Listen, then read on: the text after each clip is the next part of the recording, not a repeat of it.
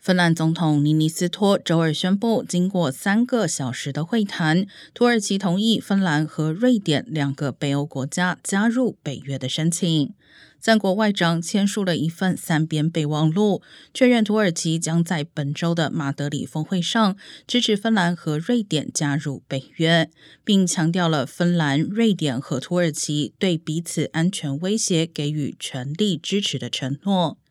接下来，北约峰会将在马德里召开，预计届时将同意芬兰和瑞典的具体加入步骤。俄罗斯方面则淡化了马德里峰会的重要性。俄国外长拉夫罗夫表示，莫斯科一直预料北约会增加在东欧的驻军。